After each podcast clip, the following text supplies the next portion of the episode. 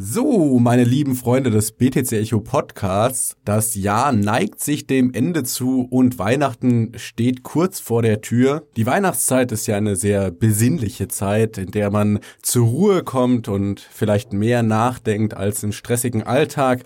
Und genau das haben wir uns zum Anlass genommen, um in dieser Folge des BTC Echo Podcasts über das Jahr 2018 zu reden. Das Ganze mache ich nicht alleine, sondern in dieser Woche haben wir einen ganz besonderen Gast in der Sendung, der wahrscheinlich auch den meisten von euch schon bekannt sein wird.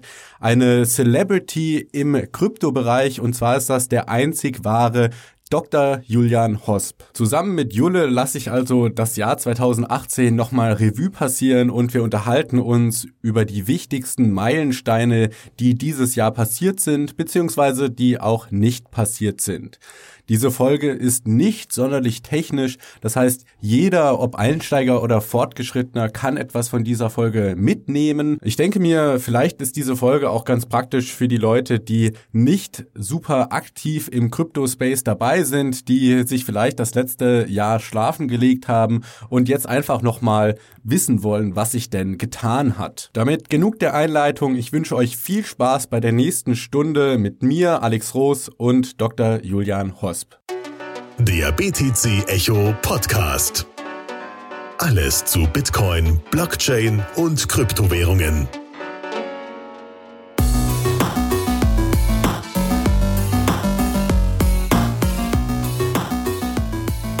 Ja, fröhliche Weihnacht, liebe BTC Echo Podcast Zuhörer Heute ist die Weihnachtsfolge und für Weihnachten haben wir ein ganz besonderes Geschenk für euch und zwar Julian Hoss. Alex, grüß dich, freue mich, äh, bin sehr gespannt, wird eine coole Episode, glaube ich. Ja, genau. Wir haben uns gedacht, wir lassen 2018 nochmal Revue passieren. Wir fangen also chronologisch an und arbeiten uns dann durch das Jahr durch, um nochmal so die wichtigsten Ereignisse zu rekapitulieren und vielleicht auch ein ja, fundierten Ausblick in die Zukunft, ins Jahr 2019 dann zu bekommen.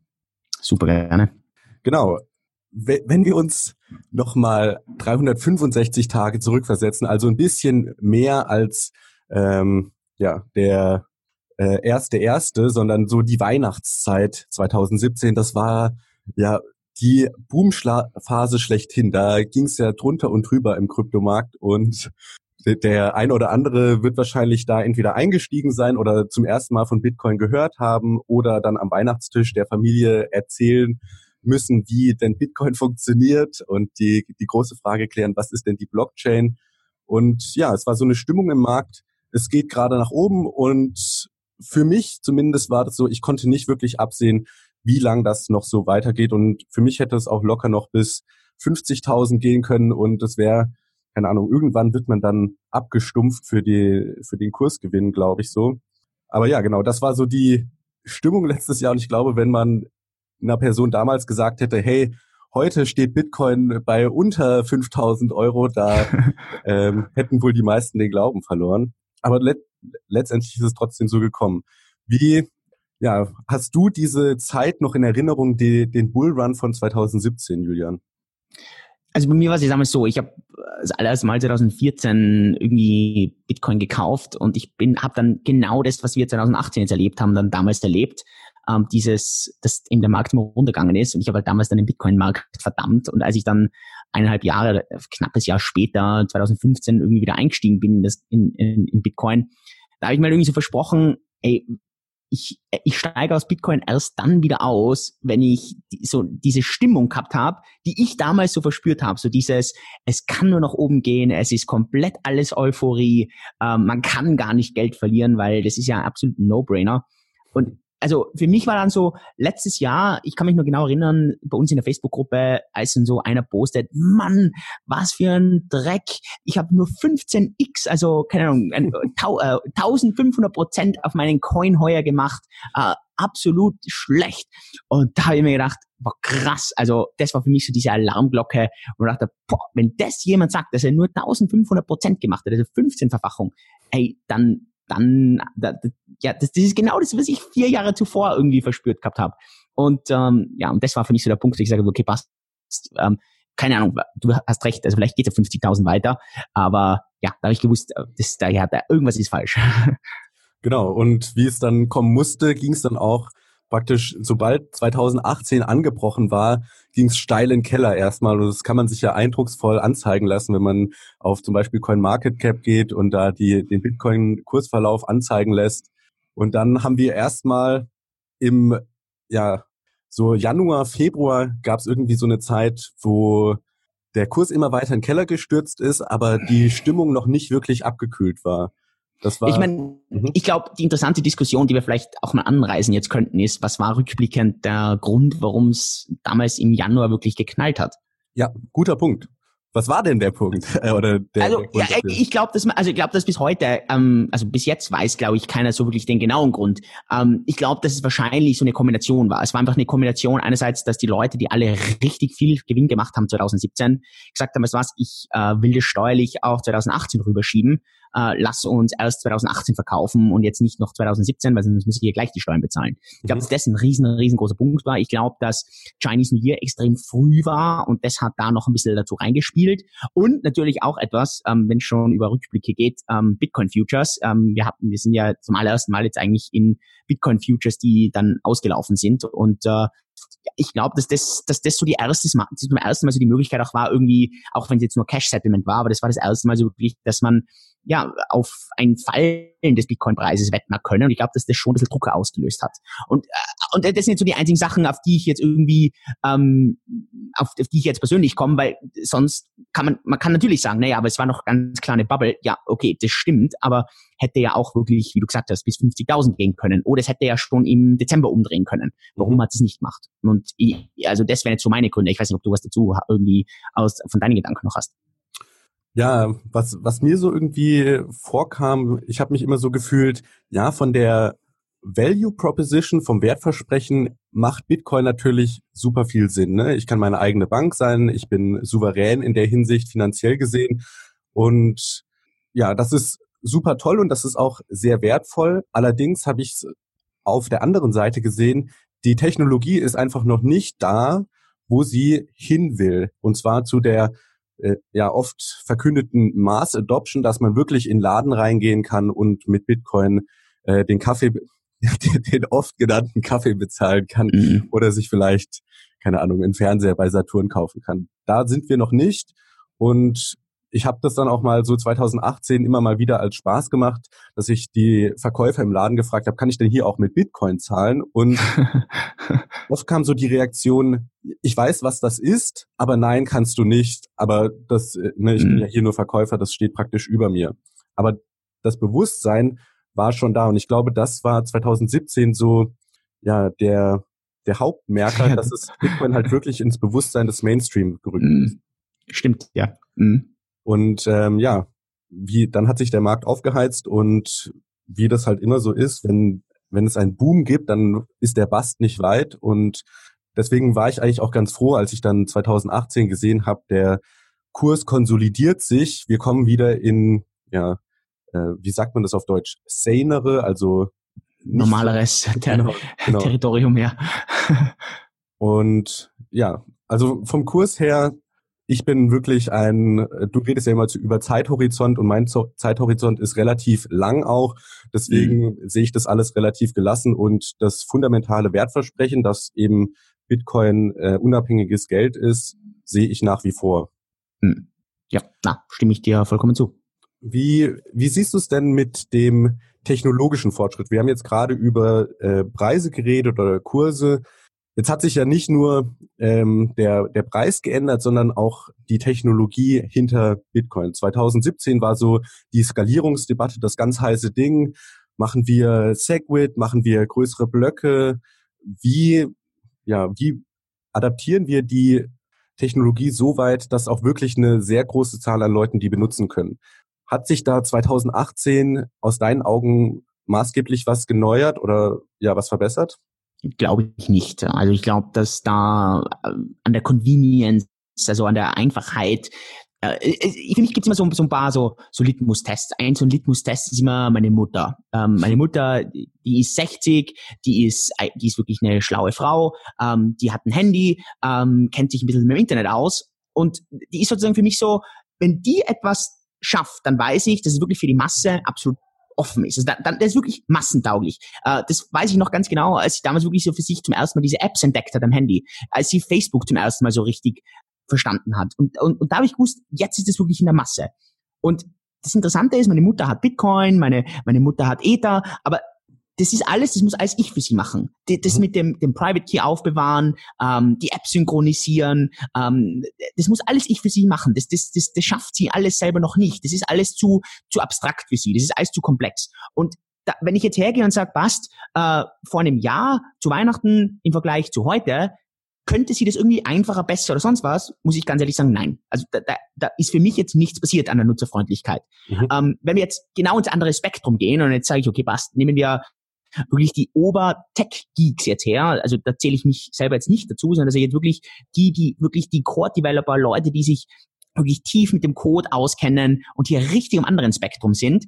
Was hat sich für die weiterentwickelt? Und da sehe ich auch eigentlich persönlich jetzt recht wenig, weil klar, Lightning äh, hat sich weiterentwickelt von, an, an der Skalierung von Bitcoin. Ähm, es kommen immer wieder neue Sachen raus, aber es ist jetzt nicht, dass ich sage, Jetzt ist heute irgendwas anderes möglich, das vor einem Jahr irgendwie noch nicht möglich ist. Und ich glaube, dass das ein riesengroßer Punkt dann auch war, vielleicht nicht im ersten Quartal, aber ich sage mal so jetzt vielleicht nach sechs Monaten so im Sommer, dass einfach da wirklich nochmal der Saft rausgenommen worden ist aus dem Ganzen, weil die Leute eben einfach da gesessen sind und gesagt haben, naja, was hat, was hat sich jetzt im letzten Jahr wirklich getan? Also wie ist es jetzt weitergegangen? Ähm, und ich, ich, also, und ich glaube, dass, also kann sich ja jeder, der zuhört, praktisch nur überlegen, wann bin ich gestartet, wie war es damals für mich, was waren die technischen Möglichkeiten, ähm, was habe ich damals nicht gekonnt, das jetzt ich heute kann im Kryptobereich.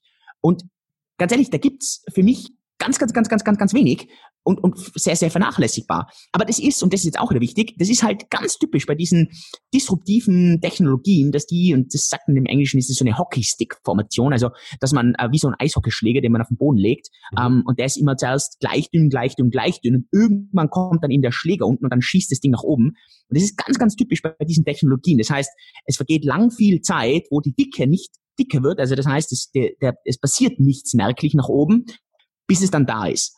Und und, und ich glaube, dass, das, dass, da, dass da eben viele Leute vielleicht zu schnell ähm, dann eben die Aufregung verlieren, dass es dann nicht spannend genug ist. Sie kriegen nicht genug Hormonausschüttung, äh, weil für sie jetzt nichts passiert. Und dann geht halt das Interesse dann leicht verloren. Ich glaube, dass das gerade so Q3 dieses Jahr so ein bisschen der Grund war und ich weiß, ich springe jetzt ziemlich vor, also für mich gibt es andere Faktoren, was Q1, Q2 noch irgendwie ähm, äh, irgendwie krassen Einfluss gehabt haben, aber es war für mich gerade so Q3, glaube ich, wo ich dann so gemerkt habe, dass Leute plötzlich da waren, auch zum Beispiel bei Ethereum, oder? Also wenn wir jetzt wirklich mal die großen Kryptowährungen anschauen, Bitcoin, Ethereum, ähm, wo man dann da sitzt und sagt, ja, krass, hey, äh, Konstantinopel schon wieder verschoben. Hätte eigentlich, start, hätte eigentlich starten sollen. Ist eigentlich mhm. schon vor einem Jahr eigentlich geplant gewesen, oder? Und, und, und jetzt kommt, und jetzt ist bei Ethereum schon wieder was verschoben worden. Was machen denn die Leute? Und jetzt, jetzt steht zurzeit im, im Januar.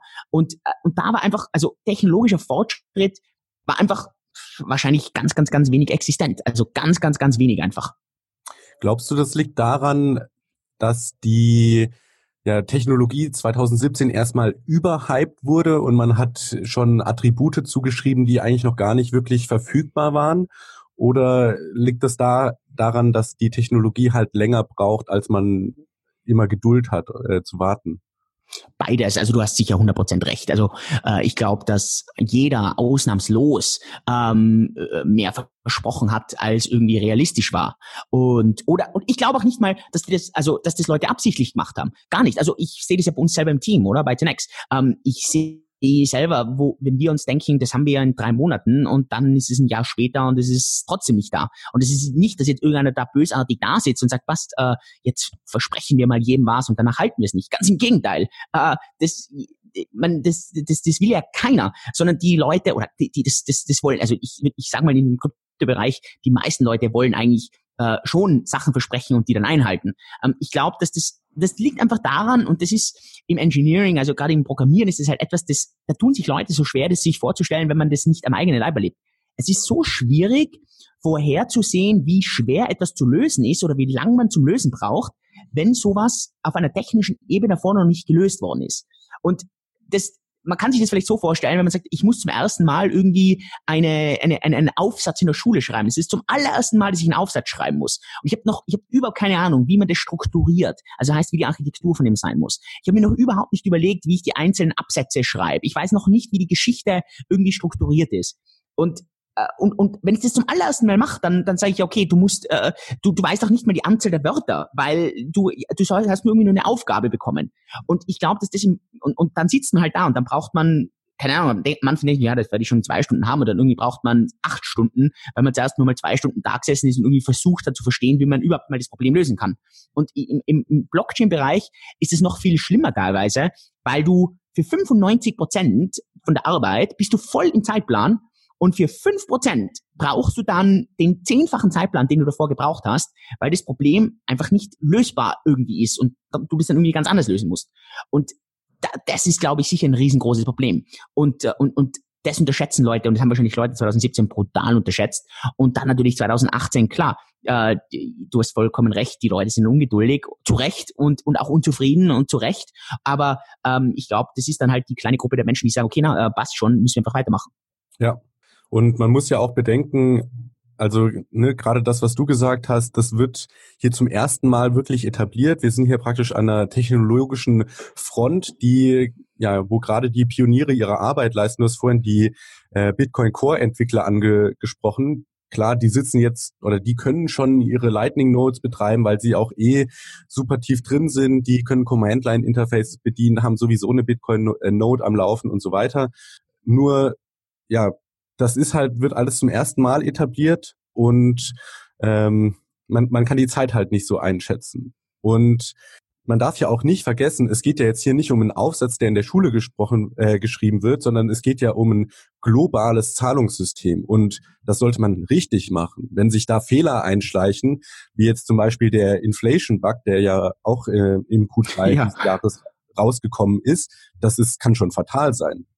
Ah, also wirklich auf jeden Fall. Und ähm, ich glaube, eines, was halt, ähm, was man schon immer noch irgendwie das, dem Ganzen zugutehalten muss, ähm, bis jetzt äh, in zehn Jahre Bitcoin, also jetzt sagen wir mal zehn Jahre White Paper Bitcoin, aber dann Anfang Januar wirklich zehn Jahre Bitcoin live, ist eigentlich nie wirklich irgendwie was schiefgelaufen. Also es ist ja nie irgendwie, dass man jetzt sagt, boah krass, jetzt äh, hat das ganze System gecrashed und jetzt geht einfach mal gar nichts mehr das hat, das ist ja eigentlich echt ziemlich krass, wenn man sich das überlegt. Ähm, das, also das Bitcoin war wirklich nie offline äh, oder irgendwie, es war mal ein kompletter Ausfall. Das ist mhm. schon relativ krass und und und da, das muss man dem Ganzen auch ein bisschen wieder zugutehalten. Oder? Mhm. Das ist ja auch so ein Aspekt, der gerade bei Bitcoin und bei einer bei einem Zahlungsmittel und Store of Value super wichtig ist, dass man eine lang genug Zeitreferenz hat, wo das System eben ja vertrauenswürdig das gemacht hat, was es machen soll. Bei Gold ist es halt so, dass die Menschheit eigentlich schon zum Anbeginn der Zeit Gold äh, als Mittel irgendwie benutzt hat und daher sehr viel Vertrauen in Gold ist. Und bei Bitcoin muss sich das halt erst wirklich etablieren. Und da ist vielleicht die Zehn-Jahres-Marke dann äh, in einer Woche oder zwei ein super wichtiger Marker, dass man halt, wie du gerade gesagt hast, das Bit die Bitcoin-Blockchain schlägt nach wie vor im Schnitt alle zehn Minuten ihr Herz. Und dass das zehn Jahre passiert ist, lässt doch hoffen, dass das auch noch zehn weitere Jahre so passieren wird, oder? Ja, also hoffen wir es. Also man, eines eine, ein riesengroßes Problem, was natürlich diese ganzen starren Systeme haben, ähm, ist, dass sie halt so, so starr sind. Und das ist natürlich die Hoffnung, dass natürlich äh, immer genug Innovation da bleibt. Also normalerweise hast du vollkommen recht. Normalerweise sagt man, so einen, so einen wirtschaftlichen Grundsatz, äh, dass etwas, was schon länger da ist, hat eine höhere Wahrscheinlichkeit, länger da zu sein, als wie etwas, das erst kürzer da ist, weil man, weil es einfach noch sozusagen nicht bewiesen ist, dass das wirklich äh, da ist. Also das ist also der Grundsätze immer zum Beispiel von Warren Buffett, der sagt, er, er will nicht in eine Firma investieren, die es erst seit acht Jahren gibt, er investiert lieber in eine Firma, die 30 Jahre da ist, auch wenn man vielleicht glaubt, na ja, aber die könnte ja out of business sein relativ schnell. Mhm. Stimmt im Einzelfall, aber im großen Bereich ist eigentlich eher so, dass die, dass die, dass Firmen, die länger da sind, eine höhere Überlebenswahrscheinlichkeit haben. Ähm, die Frage ist halt immer nur, man muss halt flexibel bleiben, gerade in der heutigen Welt. Und eine Blockchain ist alles, aber sie ist halt nicht wirklich gut flexibel. Wie man ja dieses Jahr auch an den oder an einem der großen Forks von Bitcoin und so weiter auch gesehen hat, es ist nicht so ganz einfach, wenn man sich nicht einigt. Ja. Ja, flexibel musstet ihr auch sein Anfang des Jahres. Da gab es doch die gleich zu Beginn diese Nachricht, dass die Partnerschaften mit äh, Visa, 5. Januar. ja, dass die nicht stattfinden. Ne? Das war dann wahrscheinlich auch für euch so, okay, wie geht's jetzt weiter? Ja, genau. Also man, also und ohne, dass wir jetzt da nur über Tenex sprechen, ähm, also klar, ich rede, ich rede am allerliebsten über die eigene Firma, macht Sinn, aber ich glaube, sind ja sicher auch Leute, die zuhören und sagen, ah, Tenex interessiert mich jetzt nicht so und das äh, klar, ich würde mich freuen, wenn sich jeder für Tenex interessiert. Aber ich glaube, ähm, was man da einfach krass gemerkt hat, ist und das sieht man halt leider in der Blockchain-Welt immer wieder, dass sich viel zu viele Firmen auf nur einen Partner fokussiert haben. Also das hat ja ganz viele Firmen getroffen. Das waren ja wirklich ganz, ganz, ganz viele Kartenfirmen, mhm. die sich auf einen einzigen Partner gestürzt haben, der in Gibraltar gesessen ist. Und im Prinzip waren alle Karten, die je ausgestellt waren in, im Blockchain-Bereich, bis auf vielleicht ein paar Ausnahmen, sind über diesen Anbieter gegangen. Und das sieht man ja immer wieder. Man hat das 2013, 2014 gesehen, als Mount Gox runtergegangen ist, wo plötzlich dieses inhärente Problem da war. Und ich will jetzt äh, das Visa-Kartenproblem nicht damit vergleichen, aber das war ja damals genau das Gleiche. 80 Prozent aller Bitcoin-Austausche liefen damals über eine Exchange. Und man hat es ja dann dieses Jahr auch gesehen, auch ein, eigentlich so ein wirkliches Highlight, wie krass plötzlich das ganze Tether-System ins Wanken geraten ist, weil irgendwie dann plötzlich jede Exchange auf dieses eine System zurückgegriffen hat. Und äh, das war schon, also es hat dann, glaube ich, schon so eine ziemliche Schockwelle auch durch ähm, wo sich dann jeder gedacht hat, boah, krass, hey, was ist denn, wenn jetzt der wirklich implodiert, hey, dann, dann zieht's mir alles raus. Und äh, klar, und bei uns 5. Januar, ich lande in Singapur, komme aus den Weihnachtsferien zurück und land und habe irgendwie, keine Ahnung, 80 verpasste Anrufe und denke mir, was geht denn jetzt ab? Ich meine, es sind, es sind noch Weihnachtsferien. Und äh, dann rufe ich zum Co-Founder zurück, Tobi, und der sagt zu mir, hey, unsere Karten sind gerade offline gegangen. Sag ich, was? Ja, äh, Wavecrest, die, die Partnerfirma, hat die Visa-Lizenz verloren. Also es hat nichts mit Krypto zu tun gehabt. Ähm, Wavecrest hat ganz, ganz, ganz vielen Firmen, auch nicht Kryptofirmen, äh, Visa-Karten ausgestellt. Und äh, die haben die Lizenz verloren, wegen, das weiß man eigentlich nicht so ganz genau, aber halt wegen irgendwelchen shady Business-Aktivitäten. Mhm. Und dann war deren Lizenz weg. Und das hat natürlich dann bei uns über 100.000 Leute getroffen, deren Karte von heute auf morgen ja, dann leider nicht mehr gegangen ist. Und es hat uns das ganze Jahr gekostet, ähm, diese Karten wieder live zu bringen. Also wir haben, äh, wir nehmen es jetzt gerade Anfang Dezember auf, also gerade viele Leute. Ähm, und äh, wir haben gerade vorgestern announced, dass wir jetzt endlich in Singapur wieder die Karten live haben. Das muss ich mal vorstellen. Also äh, elf Monate ähm, ja, einfach mal wieder zurückzukommen, wo man mal vor einem Jahr war. Also ja, und dann braucht muss man das Team natürlich auch noch auf Motivation halten. Das, das vergisst man ja oft, oder? Dass man, man die Leute sehen das dann als Investor von draußen und bei, bei vielen anderen Produkten und Firmen ja auch. Aber du darfst ja eins nicht vergessen, du hast ja eine Firma und du musst die in der Firma musst du die Leute auf Trab halten. Die Leute müssen ja auch noch motiviert bleiben. Uh, und die sind, finden es natürlich auch nicht so cool, dass sie jetzt schon wieder an dem arbeiten, wo sie vor einem Jahr schon mal dran gearbeitet haben. Die Leute wollen ja eigentlich auch gern weiterdenken. Und so geht's ja in vielen Firmen, ja.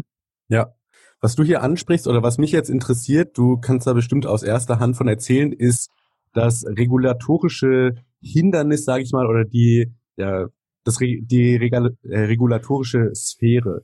Das ist ja, oder das kam mir so min, zumindest so vor, 2018 war verstärkt das Jahr, wo die, der Regulator nach vorne tritt. Das war 2017 nicht so. Da äh, spricht man ja oft vom, oder gerne vom wilden Westen mit den ganzen ICOs. Jeder, der lustig war, konnte eigentlich ähm, sein eigenes ICO starten und auch die, es gab keine KYC-Prozesse, sondern man hat dann einfach direkt Ether an den Smart Contract geschickt und das ging eigentlich dezentral.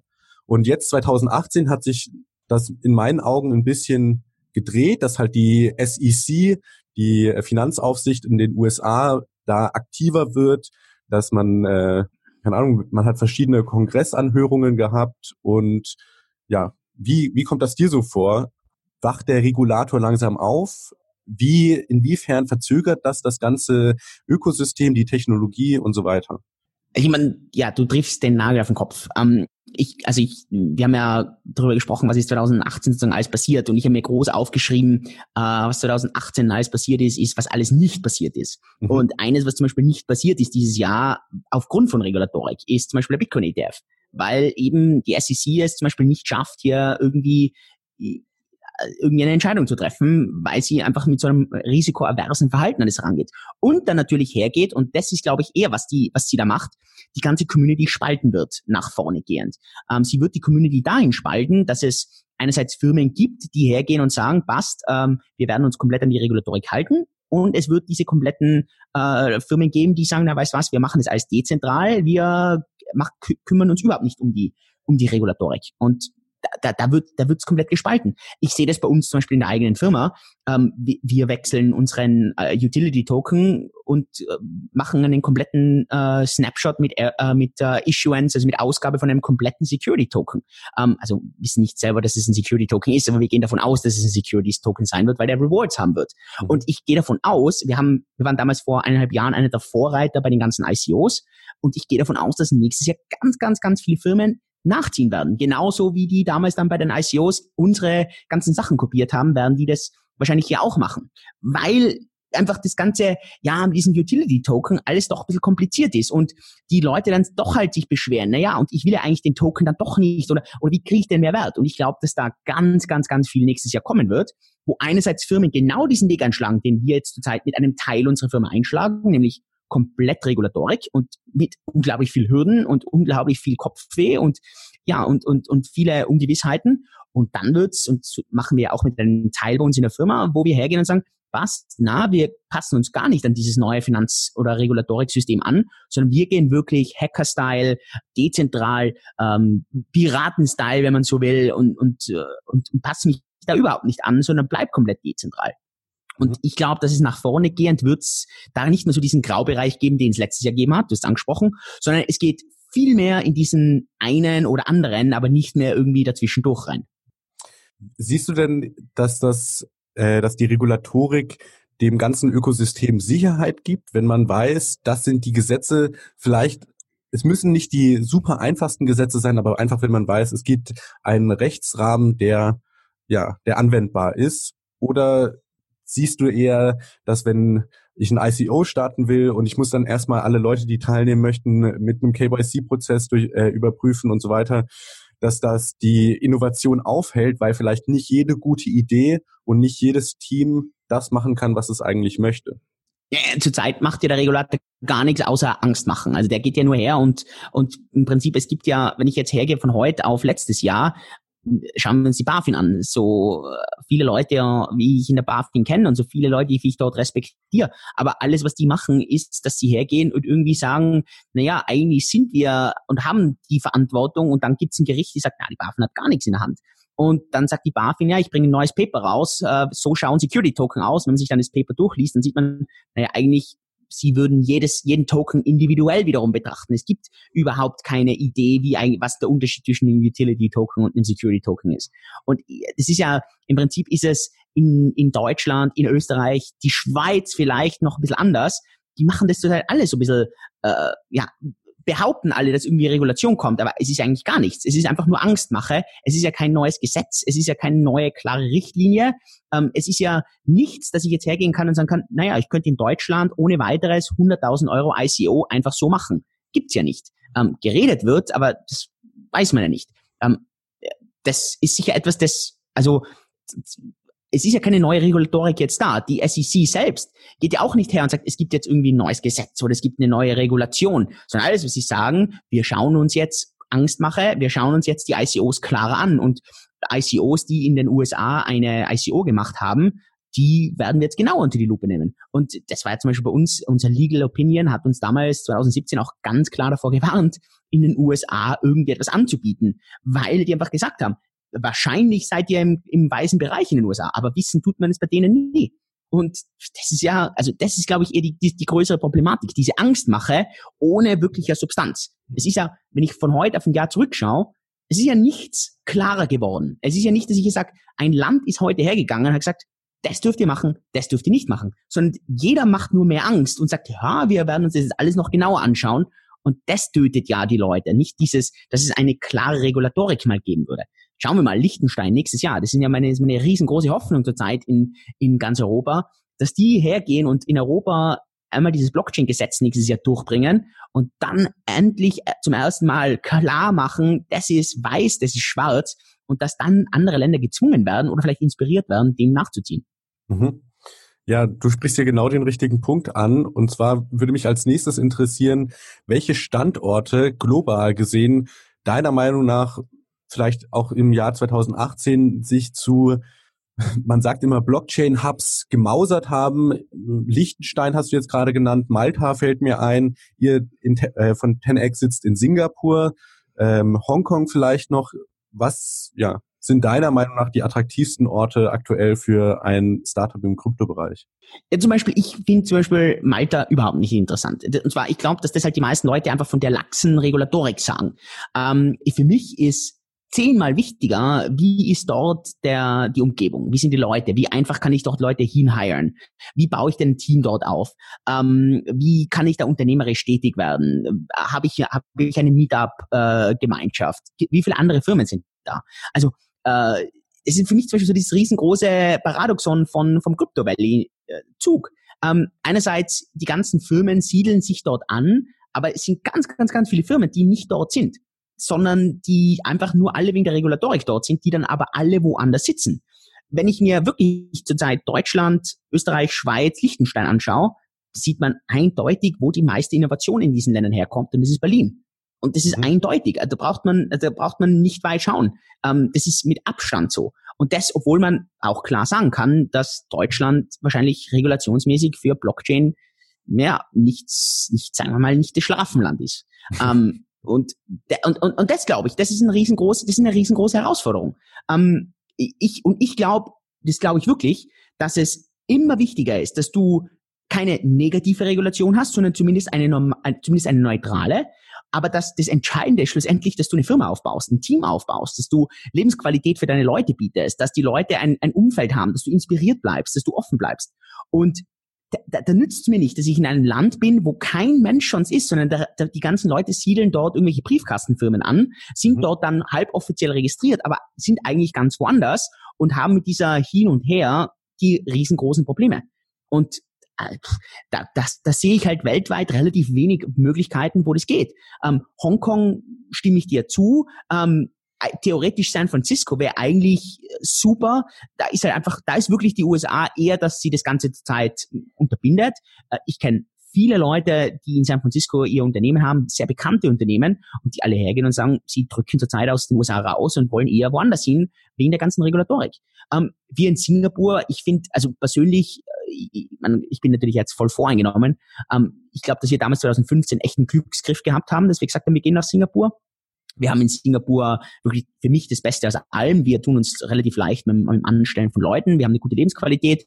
Die Regulatorik ist super von dem her, äh, wir haben da meiner Meinung nach eine gute Kombination. Aber in Europa, man braucht sich nur anschauen, äh, wo entsteht wirklich Innovation? Nicht, wo behaupten alle, dass sie sind, sondern wo ist Innovation? Und die Innovation von mir aus ein bisschen im Crypto Valley, aber der Großteil findet echt in Berlin statt und das sagt schon etwas für sich aus. Also das sagt schon aus, was ist wichtiger? Ist Ökosystem wichtiger oder ist die Regulatorik wichtiger? Und schlussendlich ist wahrscheinlich das Ökosystem deutlich wichtiger.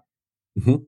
Super, ja. Der Berlin scheint sehr lebenswert zu sein. Ich bin ja gerade selber hier und es sind halt sehr viele Programmierer, die hier wohnen und so wie ich das mitbekommen habe, macht man halt gerne in dieser Sphäre eine Firma in Liechtenstein oder Bankkonto in Liechtenstein, äh, Firma in der Schweiz und die Operation, das heißt die Entwickler sitzen dann hier in Berlin und so ver versucht man praktisch das Beste aus allen Welten mitzunehmen. Genau, also verstehe ich auch voll und, und, und von dem her, das macht für mich auch total Sinn. Und wo ich dann meine Firma habe, das hängt da sicher ein bisschen vom, vom Use Case ab. Inwieweit bin ich rein im Hacking drinnen, also dass ich jetzt irgendwie sage, passt, rein dezentral, äh, ich will wirklich in diese ganze neue Welt rein, dann kann man sich wirklich genau überlegen, wo mache ich das. Dann könnte man theoretisch sogar noch viel kreativer sein, oder? Und, und sich Sachen irgendwie in der Karibik oder so anschauen für die Firma selber. Ähm, und umso legitimer unter Anführungszeichen man sein will, äh, umso eher geht man halt dann nach Europa, wo eben dann die Anerkennung untereinander äh, von den ganzen Staaten schon mal ganz anders ist. Ich meine, ich kenne auch Kryptofirmen, die sind so krass in Krypto drin, dass die sagen, sie machen gar kein Fiat, die gehen wirklich her, bezahlen ihre Leute nur in Krypto, die haben nicht mal ein Bankkonto, das muss jeder für sich selber machen, die haben keine eigene Wirtschafts-, also keine, keine Rechtsform für die Firma, sondern es ist alles über eine Blockchain geregelt. Das ist natürlich der, der gegen, das Gegenbeispiel an, an, ja, an Aggressivität in, in, die, in eine ganz andere Richtung. Mhm. Ja, super spannend. Ähm, genau, was ich noch ansprechen wollte, war die, du hast vorhin Angstmache gesagt vom Regulator und was ist jetzt vielleicht auch selektiv von mir, dass ich das verstärkt wahrnehme, aber das sind die ähm, KYC-Prozesse und die Geheimdienste haben sich geäußert, dass sie die Privacy-Coins de-anonymisieren wollen.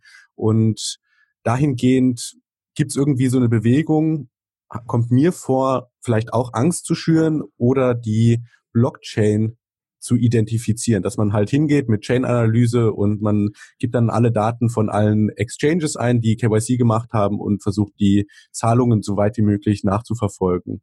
Siehst du das als ähm, aufkommendes Problem oder sagen die da auch nur viel und ähm, da steckt nicht so viel dahinter oder ich weiß nicht, wie tief du da drin steckst?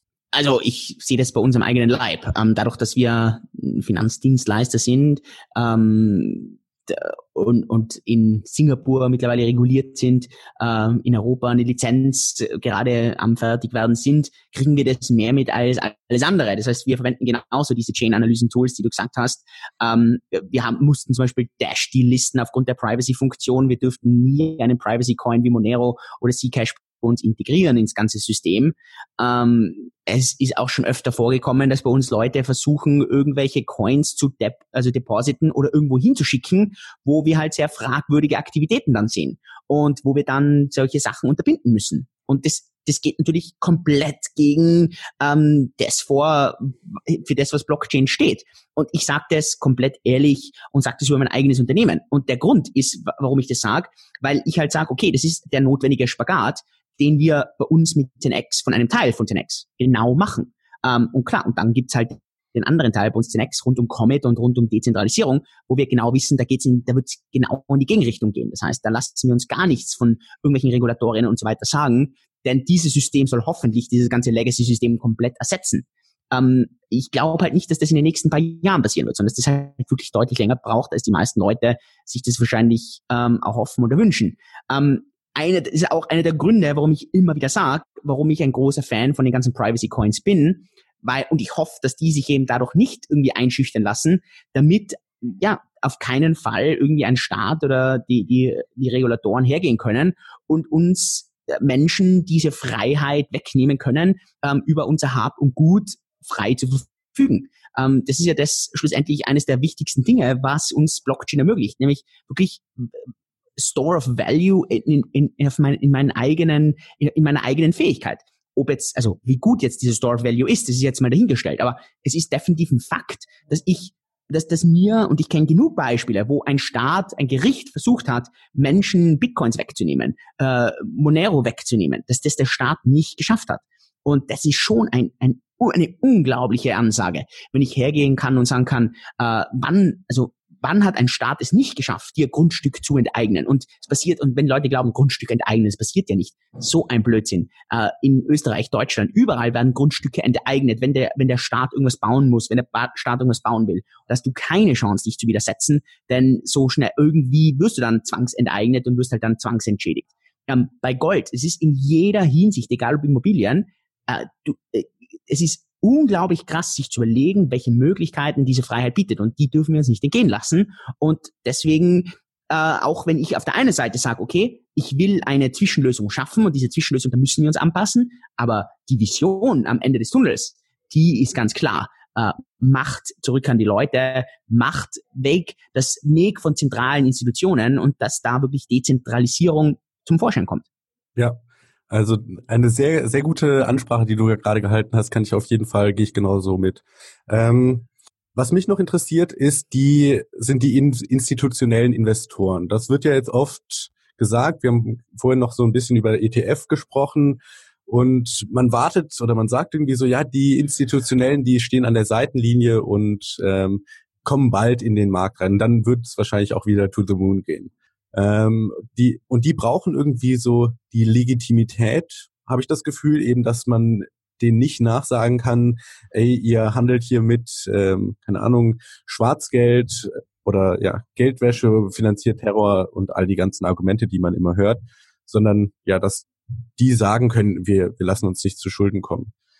Siehst du denn in naher Zukunft einen ETF für Bitcoin? Siehst du irgendwelche Weichen, die gestellt werden, dass eben Institutionelle auch in den Kryptobereich investieren können? Ich meine, wir warten, also einer der Gründe, warum ich ja letztes Jahr diese Prognose gesagt habe, wo Bitcoin bei 20.000 war, dass wir dieses Jahr die 5.000, die 50.000 sehen werden. Und jetzt haben wir zwar die 5.000 gesehen, aber keine 50.000. Der Grund, warum ich mir eigentlich relativ sicher mit der, mit, mit meiner Prognose war, war, weil ich davon ausgegangen bin, dass wir den ETF dieses Jahr sehen. Und dann habe ich mir einfach gedacht, wir werden den Crash sehen, wir waren overhyped und es wird runtergehen, wir waren dann auf 5800 und dann wird schon der ETF wahrscheinlich Q2, Q3 kommen und dann zieht das ganze Ding voll rauf. Und ähm, das heißt, ich habe zwar mit 50 Prozent recht gehabt, die anderen 50 Prozent werde ich auch noch recht haben, aber nicht dieses Jahr, sondern wird sich ein bisschen verzögern, weil eben da, da ist so eine, das ist einfach so langsam und das ist echt schockierend. Auch wenn ich mir, wenn ich mir anschaue, hey, Backed, selbst Back, die wirklich von der New York Stock Exchange irgendwie ausgehen und sagen, passt, wir wollen sowas ETF-artiges machen.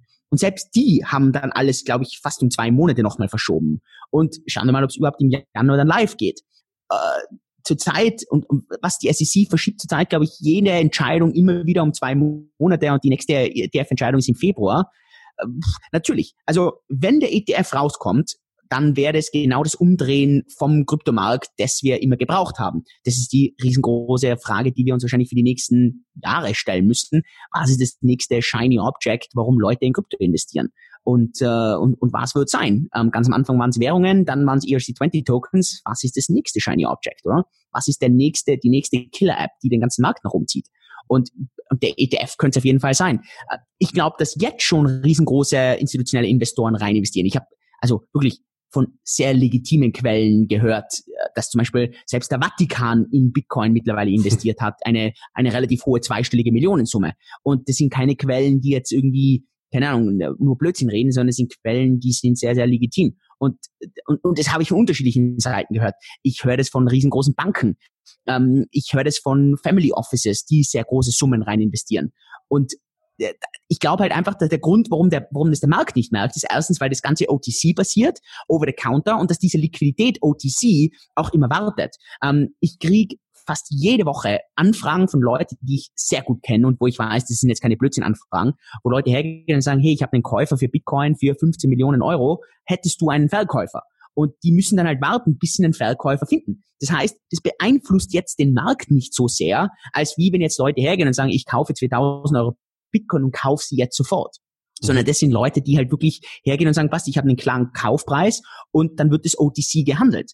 Und das hat halt da nicht so krassen Einfluss drauf. Wenn natürlich äh, da dann plötzlich diese Shiny Object im Markt drinnen ist, dann, dann zieht es den Markt nach oben. Und die Goldfrage für jeden wird einfach sein, sehen wir das Shiny Object Q1 nächstes Jahr oder sehen wir es erst 2021?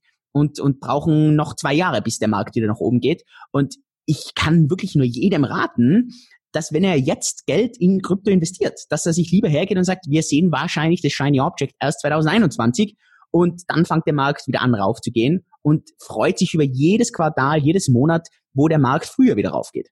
Mhm. Ja, das ist echt eine schwierige Sache, den Markt zu timen. Ich glaube, äh, das hat auch Maynard Keynes gesagt, äh, dass man äh, dass der Markt länger irrational sein kann als man selber liquide. Deswegen sollte man sich vielleicht die Zeitpräferenz lieber länger stecken als kürzer. Ähm, nicht, dass man dann zu Verlusten auscashen muss oder, oder sonst was. Definitiv. Äh, das bringt uns eigentlich auch zum nächsten Punkt und zwar die Stimmung am Markt. Lass uns doch mal äh, kurz über die Community reden, ähm, die Hodler, die Weekhands, die also die Leute, die schnell reich werden wollen und generell wahrscheinlich auch so antizyklisches Handeln. Jetzt müsste doch eigentlich ein super Zeitpunkt sein, um einzusteigen, oder?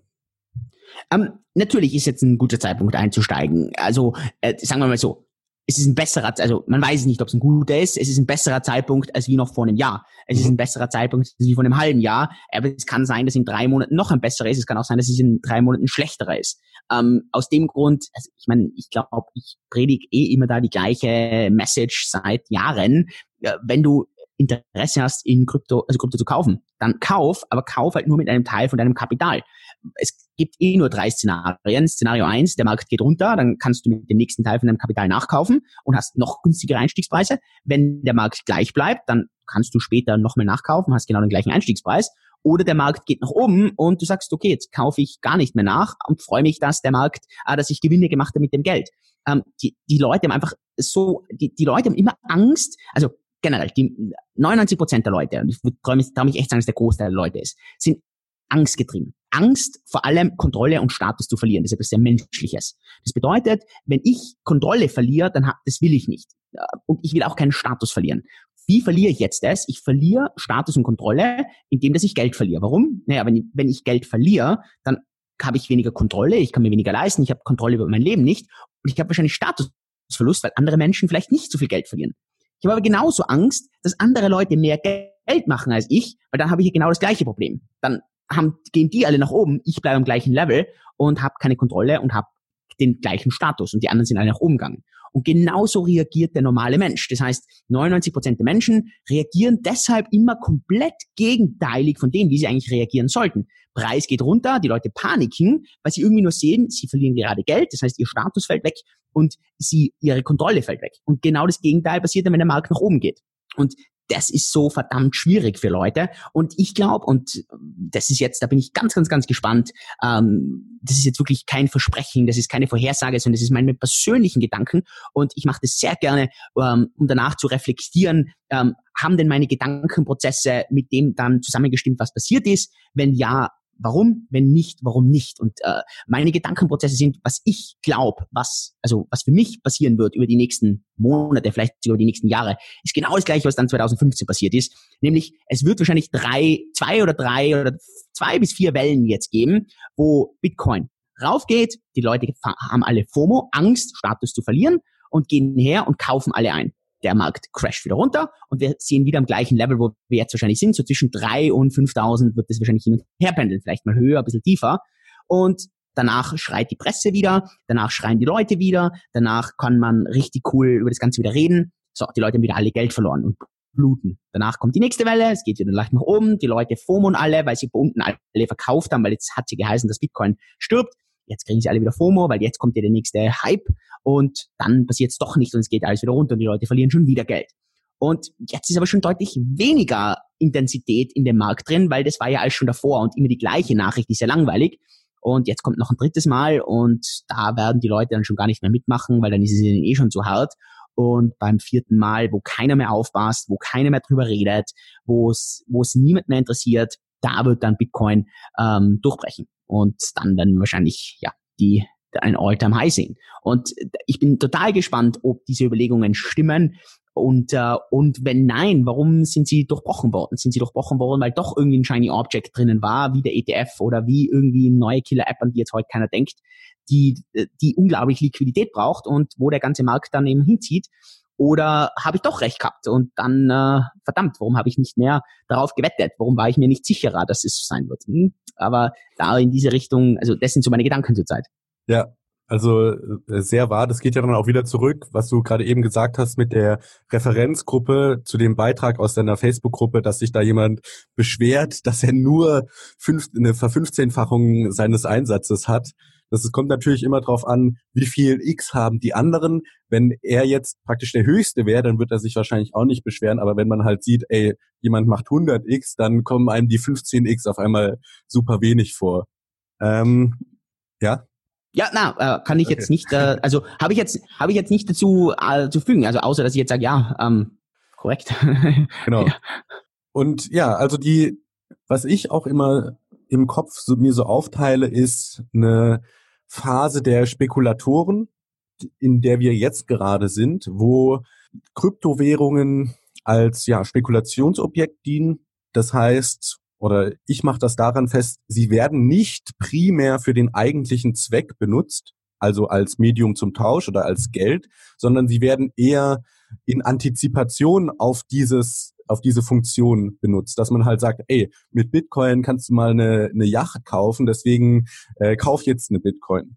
Und deswegen, keine Ahnung, äh, bildet sich der Preis. Aber jetzt nicht wirklich, weil die Leute sagen, hey, ich möchte jetzt über Purse.io bei Amazon was kaufen.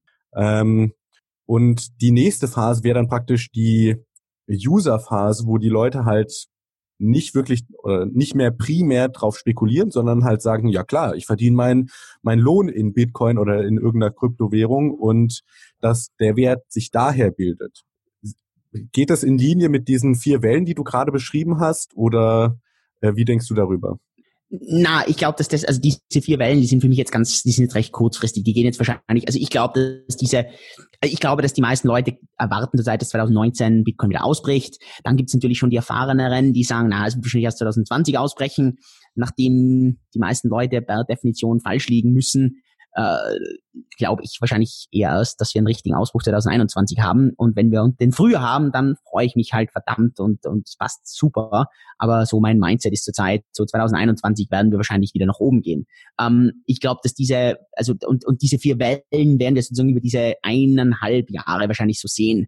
Ähm, das sind jetzt nicht die Wellen, die du angesprochen hast, das sind für mich rein so, ja, ganz normales Spekulationsverhalten, wie du das beschreibst. Ich glaube, dass wir dieses, äh, dieses, diese wirkliche Adoption sehen und, und in welcher Art und Weise. Ich glaube, da können wir uns also da werden sich wahrscheinlich unterschiedliche Leute auch streiten. Ähm, ich bin ja, ich zähle zum Beispiel nicht zu den Menschen so sehr, die jetzt Kryptowährung als Währung sehen. Ich bin ja wirklich eher mehr, der so als Kryptovermögenswert sieht. Ich bin ja, ich, ich lasse mich viel mehr davon überzeugen, dass Bitcoin ein digitales Gold ist als eine, eine eigentliche Währung. Mm, und, und da habe ich viele Gründe dafür. Einer der Gründe ist, es hat, hat ja nichts mit Gold, also es bringt ja, macht ja Gold nicht deshalb schlechter, ähm, nur weil es äh, äh, nur weil man es nirgends ausgeben kann. Ähm, Gold kann man ja auch nirgends verwenden. Ähm, sondern das ist einfach ein, das sind gewisse Eigenschaften, die halt Gold zu dem machen, was Gold macht. Und für mich zählt der Bitcoin auch dazu. Ähm, ich sehe eher die Zukunft. Wenn du mich fragst, ähm, wie schauen wir in 10, 15 Jahren aus, dann, also das ist jetzt wirklich ein sehr, sehr weiter Horizont. Das heißt, da muss ich echt ganz, ganz, ganz viele Faktoren beeinflussen, äh, ganz viele Faktoren be, be, ähm, äh, bedenken und irgendwie mir überlegen. Aber ich glaube, dass da die Zukunft aufgrund von, von dem reibungsfreien Umtausch von vielen der Kryptowährungen ineinander, das heißt, wir haben diese ganzen Wechselgebühren nicht mehr, ähm, glaube ich, dass wir dann viel mehr hingehen und zu einer Lokalisierung von Coins, von Währungen, von Tokens, von Vermögenswerten geben, äh, gehen. Und ich glaube, dass das, dass, dass wir komplett wahrscheinlich weggehen von einer Währung äh, oder von, von vier, fünf großen Weltwährungen hin zu einer, sondern ganz im Gegenteil, es wird zu wahrscheinlich tausenden Währungen gehen, so wie es früher auch schon mal war. Wir sind ja nur deshalb von dem weggegangen, weil es so ineffizient ist, weil es so teuer ist, weil die ganzen Berechnungen der Kurse so schwierig ist, ähm, weil es da total viele Ineffizienzen gibt. Aber das fällt ja alles weg, wenn wir alles offene Datenbanken hätten, die komplett reibungsfrei ineinander, ineinander übergreifen können. Und der, das Einzige ist halt dann, was ist der Standard, auf dem irgendwie alle aufbauen, an den irgendwie alle andocken, so wie ja eigentlich ursprünglich mal alle Währungen an Gold angedockt haben. Und da, da sehe ich halt Bitcoin riesengroß drin. Ich sehe Bitcoin nicht als die eine einzelne Weltwährung, die irgendwie alles ersetzen soll. Das, das kann ich mir beim besten Willen nicht vorstellen. Wir schaffen uns, also wir schaffen es nicht mal dieselbe Sprache äh, irgendwie darauf zu einigen. Und bei einer Sprache, da hätten wir meiner Ansicht nach nur Vorteile, wenn die ganze Welt die gleiche Sprache sprechen würde. Ich sehe den Nachteil nicht, dass man eine einzelne Weltsprache hätte. Äh, aber wir schaffen es nicht. Warum? Weil die Leute alle stolz auf ihre eigene Sprache, auf ihre eigene Kultur, auf ihre einzelnen, auf ihre Einzelheiten sind. Und, äh, jetzt soll mir einer erklären, wie wir das bei einer einzelnen Währung schaffen. Und eine Währung ist ja doch etwas sehr, sehr Machtvolles. Ähm, und das, das sehe ich einfach nicht. Und ich kann mir dann leicht vorstellen, wenn wir dann noch das Ganze weiterdenken und sagen, wir haben immer stärkere Computer, wir können das viel schneller berechnen, viel leichter berechnen. Irgendwann fällt dieses Konzept Währung komplett weg, weil eine Währung hat nur drei Fähigkeiten. Äh, eine Messeinheit, es ist eine, eine, eine Speichereinheit und es ist ein Tauschmittel. Und theoretisch brauche ich ja nichts anderes, außer jemanden, der sich das Ganze merkt oder jemand, der ähm, das Ganze verarbeitet. Und wenn wir irgendwann richtig gute Computer haben, die das alle ganz einfach äh, berechnen können, dann brauchen wir wahrscheinlich in 25 Jahren gar keine Währung mehr, ähm, sondern das passiert einfach alles in einem komplett dezentralen System, wo einfach etwas dasteht und das für uns das abspeichert und das einfach so schlau ist und alles ineinander komplett umrechnen kann, auch wenn da dann irgendwie eine Million Sachen gleichzeitig ineinander übergehen. Ähm, deswegen bin ich sehr bärisch, wenn ich jetzt drauf rechnen, wetten müsste, dass äh, eine, dass ein Bitcoin die Weltwährung wird. Ähm, ich glaube aber auf jeden Fall, dass Bitcoin für mich eher dieses digitale Gold ist. Wie gesagt, ähm, da lasse ich jede Kritik an dieser Meinung gerne gelten, solange es natürlich eine fundierte Meinung ist. Aber also und jemand, der sagt, nein, das ist Schwachsinn, das wird auf jeden Fall eine Währung, das ist, und, und ich kenne genug Leute, die das sehr, sehr gut argumentieren können und dann kann ich auch oft sehr schlecht rückargumentieren, außer dass ich sage, ja, das ist so wie du glaubst, dass sich etwas entwickelt und so glaube ich, dass sich etwas entwickelt. Wissen tun wir uns, tun wir es in 20 Jahren rückblickend. Ja, genau. Ist auf jeden Fall eine sehr interessante Perspektive. Ich musste da gerade noch, ich glaube, Bill Gates hat das gesagt, dass wir immer die Entwicklung oder die technologische Entwicklung über die nächsten fünf Jahre überschätzen und über die nächsten 10, 15 Jahre unterschätzen. Und mhm. wenn man sich mal die Entwicklung mit dem iPhone oder mit Smartphones generell oder mit dem Internet anschaut, das hätte man sich ja wahrscheinlich vor 10, 15 Jahren auch nur schwer denken können, dass es so Sachen wie Netflix gibt, die dann irgendwie 30 Prozent vom, vom Internet-Traffic ausmachen und die Leben der Menschen eigentlich so fundamental verändern. Mhm. Ähm, ja, ich wollte noch ansprechen, wie man in Krypto investieren kann, weil beziehungsweise auf was ich hinaus will, ist jetzt nicht primär, dass ich sage, ich mache mir einen Coinbase-Account und kaufe mir Bitcoin, sondern dass man auch Zeit und Arbeitskraft in dieses Ökosystem, in die Technologie investieren kann. Und worauf ich eigentlich hinaus will, ist, dass man halt sich mit der Technologie beschäftigt, darüber lernt. Ähm, du machst ja auf deinem YouTube-Kanal gerade diese Kryptographie-Reihe, wo du die ja, Verschlüsselung mal erklärst, dass man dass das nicht einem so kryptisch vorkommt, äh, lustigerweise. Und genau, was sind da so deine Anlaufstellen, die dir in den Kopf kommen, wenn sich Leute mit der Technologie auseinandersetzen wollen, um halt äh, so zu investieren? Ich meine, im Prinzip, es sind drei Felder. Wenn man in diesem Bereich irgendwie Interesse hat, gibt es im Prinzip drei Felder. Das eine ist mal das ganze, der ganze Wirtschaftsbereich, äh, wo vielleicht auch ein bisschen Spieltheorie dazugehört, wo so die ganzen ökonomischen Faktoren äh, dazugehören. Ähm, da gibt es ganz viele unterschiedliche Ansätze, wie man das lernt. Ich würde das wahrscheinlich dadurch lernen, indem dass ich einfach ein paar gute äh, Aktienbücher lese, ein paar gute makroökonomische Bücher, vielleicht über so Gold was, über Gold was lernen, über Wirtschaft generell. Ich würde dafür kein Wirtschaftsstudium machen, sondern ähm, ich glaube, dass man da viel, äh, viel im Eigenstudium eher besser ähm, irgendwie hinkommt und das irgendwie besser noch versteht. Ähm, das ist mal so dieser erste große Bereich. So, und dann sind die zwei anderen großen Bereiche, einerseits, du hast angesprochen, Kryptographie, ist natürlich sehr, sehr ähm, mathematiklastig, ähm, sehr vielleicht noch ein bisschen Computer Science lastig, aber schon eher sehr, eher mathematiklastig. Ähm, wie gesagt, Kryptographie ist, kommt immer darauf an, was man, was man eher will. Wenn man jetzt sagt, okay, ich schaue mir eher Grundlagen von Blockchains an, dann ist Kryptographie sicher das Um und Auf. Da braucht man relativ wenig an anderen Sachen. Da ist wirklich ja, äh, Kryptographie-Wissen einfach essentiell. Ähm, die von dir angesprochene Reihe, äh, da sind wir jetzt ich glaube, ich weiß jetzt nicht gerade welches Video, ich bin ja, ich habe ja das schon viel weiter vorproduziert, ich weiß nicht genau, was bei mir Ruben, der was das alles managt, jetzt gerade gepostet hat. Ich glaube, wir sind jetzt bei den asymmetrischen Kryptografieformen mittlerweile. Ich glaube, Folge Aber 6 da, ist die okay, Fol Zeit der Folge Aufnahme. 6. Ah, das ist äh, Zahlentheorie, glaube ich, Zahlenlehre. Mhm. Ähm, genau. Und da, ja, und, und da, das ist also, das ist das geht schon sehr tief rein. Also da, da wird, da gehen wir schon, also das ist jetzt, also da, da, da versteht man danach, also da kann man mit jedem mitreden und da kann man, ähm, wenn man will, kann man dann noch den einen oder anderen Beweis sich selber anschauen, aber da ist man schon tief überall dabei. Also das ist wirklich Universitätslevel. Also da ist, da wird nichts von äh, einfach erklärt und alles oberflächlich, sondern da geht es wirklich tief in die Substanz rein. Ähm, aber sonst, äh, also also Kryptographie Kryptographie so, dass man sagt, ich kann Kryptodesigner werden. Das traue ich mich jetzt fast nicht sagen, dass man das im Selbststudium kann. Da braucht man wirklich Jahre, ähm, wo man entweder in einer Firma drin arbeitet oder wo man das im Studium lernt und danach viel im Research drinnen ist. Das ist so ein komplexes Thema. Ähm, das, was ich an Kryptographie verstehe, das ist wirklich, also ich verstehe das, ich habe super gutes Verständnis und ich kann mit jedem Kryptographieprofessor über das reden. Aber ich würde mich nie in meinem Leben trauen, äh, zu sagen können, dass ich etwas analysieren kann und sagen kann, ähm, ist es gut, ist es schlecht, ähm, dass ich Fehler in einem Kryptoalgorithmus finde. Das, das würde ich nie in meinem Leben schaffen. Ähm, ich verstehe aber die ganzen Kryptografieformen oder die gängigen Kryptografieformen alle und kann sie auch erklären und verstehe die ganzen Abläufe. Aber äh, Fehler erkennen, das ist einfach nochmal ein ganz krass anderes Level. Ähm, und das vielleicht so der zweite große Bereich. Aber das finde ich super wichtig, das zu verstehen. Ähm, der dritte Bereich, und da ist sicher, ähm, da ist wahrscheinlich, ja, ich weiß gar nicht, wo mehr Geld drin ist. Ich glaube, das, das könnte in beiden drin sein, also entweder in der Kryptographie oder eben im dritten Bereich, in dem ganzen Software Engineering, im ganzen Programmierbereich. Und da würde ich, also ich habe damals C++ gelernt, ich bin nie so der leidenschaftliche Programmierer geworden. Hm, ich würde wahrscheinlich heute nicht C++ lernen, ich würde wahrscheinlich heute Python lernen, aber da scheiden sich auch die Geister. Aber und, und das wären das wären halt so die, die drei Fähigkeiten. Und wenn man sagt, okay, passt, ich will also ich kann eigentlich fast jedem empfehlen, der in dem Bereich irgendwie tätig ist, dass man sagt, ey, ich lerne mir irgendwie alle drei so ein bisschen. Der einfachste Einstieg ist sicher der ganze wirtschaftliche Bereich, danach Kryptographie, danach äh, das ganze Programmieren.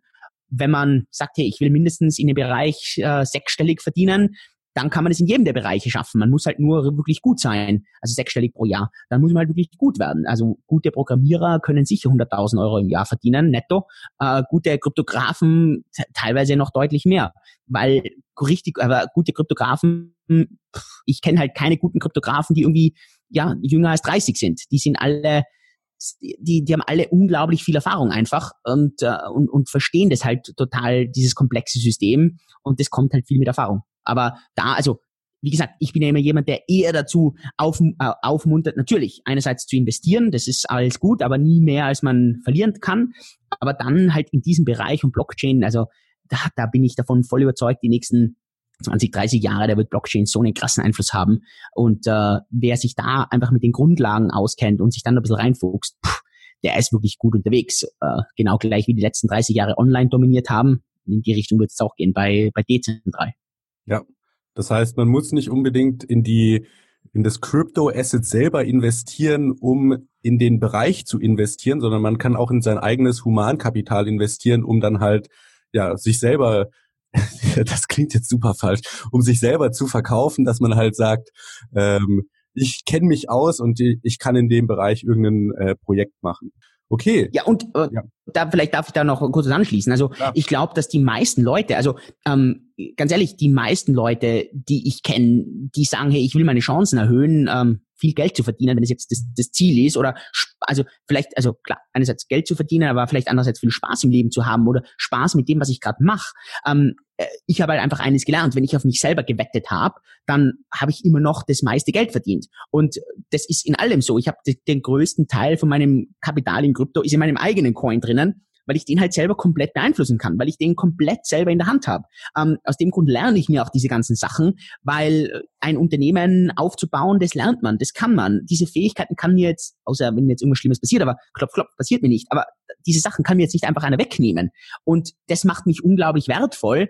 Und ich könnte dann jederzeit, wenn ich sage, okay, passt, äh, pff, leider in zehn Jahren Tenex hat nicht funktioniert, dieses Wissen, was ich mir angelernt habe und, und, und die Fähigkeiten, die ich habe, die sind unglaublich wertvoll am Markt. Und ich glaube halt, dass oft, was halt oft Leute lieber machen, weil sie halt alle Angst haben, auf sich selber zu setzen gehen Sie lieber her und spekulieren auf irgendwelche anderen Leute. Und ich hoffe, dass da jetzt einfach ein paar, hoffentlich auch junge Menschen zuhören. Also ich weiß nicht genau, was die Altersklasse ist, der da zuhört, aber ich, ich erlebe das halt ganz oft, wenn so 16-, 17-Jährige mir schreiben und zu mir sagen, hey Julian, hey, ich habe nur 500 Euro auf der Seite. Wohin soll ich die investieren? Ich möchte gerne am allerliebsten 10.000 Euro raushaben. Es ist mir total wurscht, ob die 500 Euro weg sind.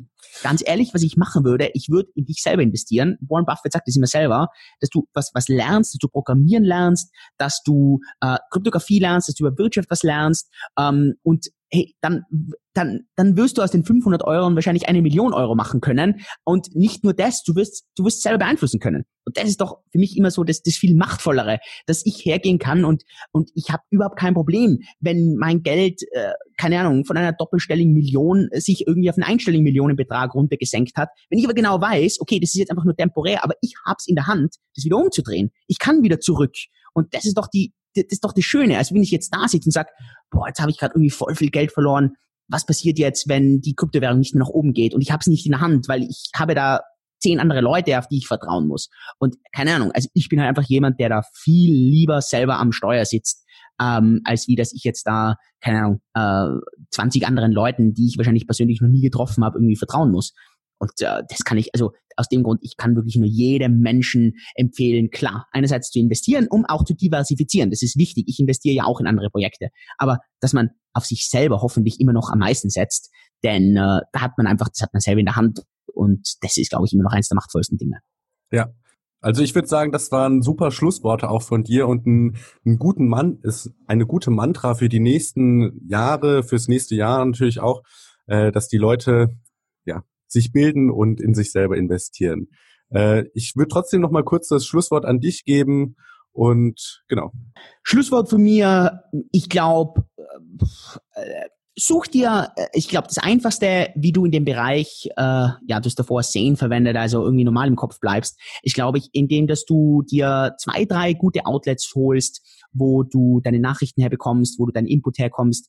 Ähm, ich freue mich natürlich, wenn du dir das bei mir holst. Ganz ehrlich, ich habe mit euch BTC Echo immer nur richtig gute Erfahrungen gemacht. Ihr seid im deutschsprachigen Raum wirklich die einzige die einzige News-Outlet, die ich selber lese, wo ich mir selber Sachen anschaue und das kann ich auch wirklich nur jedem da draußen empfehlen und, äh, und dann wirklich eher weg von dem ganzen äh, Hype-Gerede, von dem ganzen Noise, von dem ganzen Drama, alles gut, Drama, alles gut ähm, und dann wirklich lieber, ja, wie gesagt, in, in sich selber investieren, langfristig sein. Ähm, der Markt wird auf lange Sicht definitiv wieder umdrehen und bis dahin muss man einfach jetzt die Geduld mitbringen und äh, ja, mit dem wünsche ich dir auf jeden Fall ganz, ganz ja, schöne Weihnachtstage, äh, frohe Weihnachten, einen ganz guten Rutsch und äh, ja, möge 2019 besser sein als 2018. ja, super. Dann vielen Dank für deine Zeit, Julian.